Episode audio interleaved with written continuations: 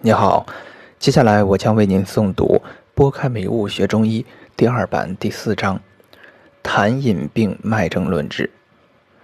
张仲景多次提到水饮病，水饮亦是一种比较常见的象。在古人的思维中，认为气在流动过程中遇到了阻碍，如果阻碍之处温度较低，气则化为水。或气聚于某处而不流通，久之，则气聚之处潮湿而为水，水为气的凝结状态。人体出现水饮之象的机理与天地一样。当人体的气流通顺利，则不会有水饮；当人体的气流通遇到阻碍时，并且阻碍的位置相对偏于四肢肌表，因肌表的温度低于内里的温度。气就会凝结成水，阻碍气运行之物，古人便认为是痰。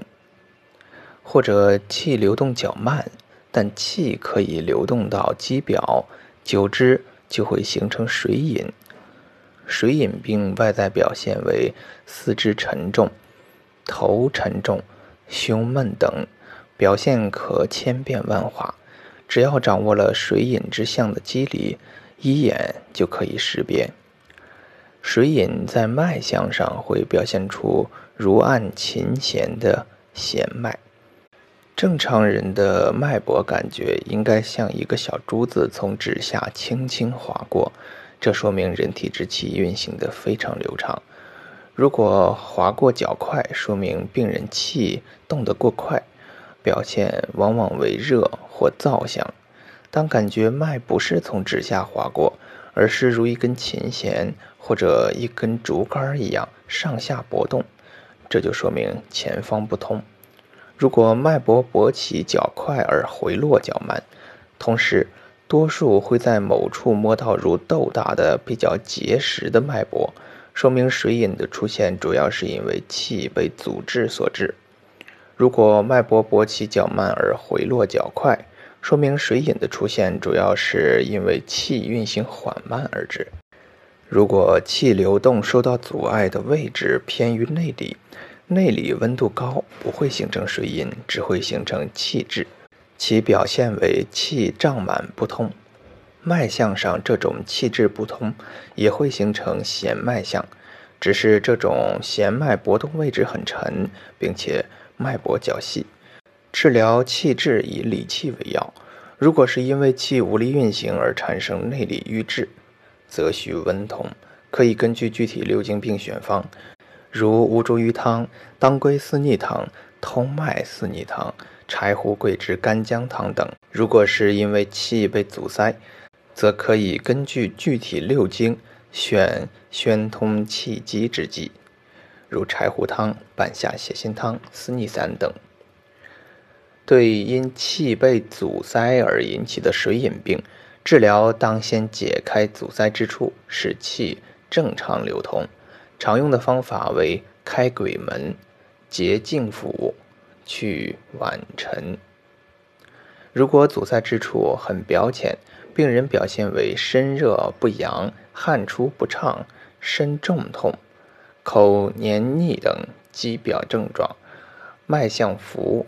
治疗一般选汗法，选方如麻黄加竹汤、麻黄附子细辛汤、小青龙汤、麻黄杏仁薏苡甘草汤等。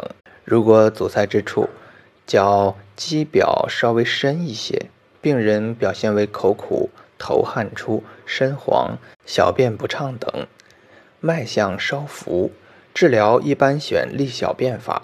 选方如茵陈蒿汤、茵陈五苓散等。茵陈蒿汤必须先煎茵陈，并根据病人体质调整栀子、大黄的用量及煎服时间，以使水饮从小便里。若服用茵陈蒿汤后泻下，往往病情会加重。如果阻塞之处深入，病人表现有口干、胸闷、腹胀等，脉象偏于中曲或稍沉，治疗一般选下法。选方如生姜泻心汤、陷胸汤、陷胸丸、石枣汤等。去水饮必须因势利导，不正确的疏导方式不仅不能解开阻塞之郁结，反而可以损伤人体正气，使得阻塞之处更难解开，并且在气已受损后，如再有阻塞，不足的气无力解开郁结，就会躁动起来，脉象表现就会在弦同时脉率增快。凡是弦脉同时脉率又快，除感受瘟疫外，大部分都是被医生误治的。如因酗酒、吸毒、劳逸过度等因素使病情加重，治疗时需先去除诱因。治疗方式无论发汗还是泻下都需谨慎，因为气已经少了，并且躁动了，要防止解开郁滞之后气爆出。选方以大青龙汤、小青龙加石膏汤、麻黄连翘赤小豆汤、葛根黄芩黄连汤等。很多气被阻塞引起的水饮病，由于阻塞时间较长，或者被物质过多等，会出现即使解开阻塞之处，气仍运行不通畅。此时可以按照气流动慢引起的水饮病治疗。凡是因气流动慢而形成水饮病的治疗大法为病痰饮者，当以温药和之。最核心的就是温与和。所谓温，就是用温药使气有动力去化水饮；和就是用走串性的药使气动起来。温与和必须根据病人的具体病情酌情配伍。如果选药过温而走串不及时，就会郁而化热，水饮未化反增心病；如果选药过于走串而温不及时，就会使气短时间快速动一下，能短时间化掉部分水饮。但是使气过于走串，本就伤气，气被伤，则只能短时间气运行较快，药力一过，气反而运行更慢，水饮反倒会加重。如果有水饮的同时内里已虚，脉象上尺脉空虚，则不能用走串的药，只需用理中汤、甘草干姜汤之属温中，待内里气足，自会将水饮运化开。如果内里很结实，脉象、关尺都很有力，直接选温性走串类药即可，如真武汤等。